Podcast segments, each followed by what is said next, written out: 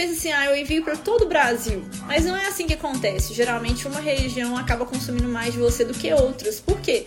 Por causa da cultura, do hábito, do consumo. Mesmo que você queira enviar para todo o Brasil, nem todo o Brasil vai comprar de você. É igual açaí, por exemplo. E no Sudeste, a gente não tem a mesma tradição de tomar açaí como o pessoal do Norte.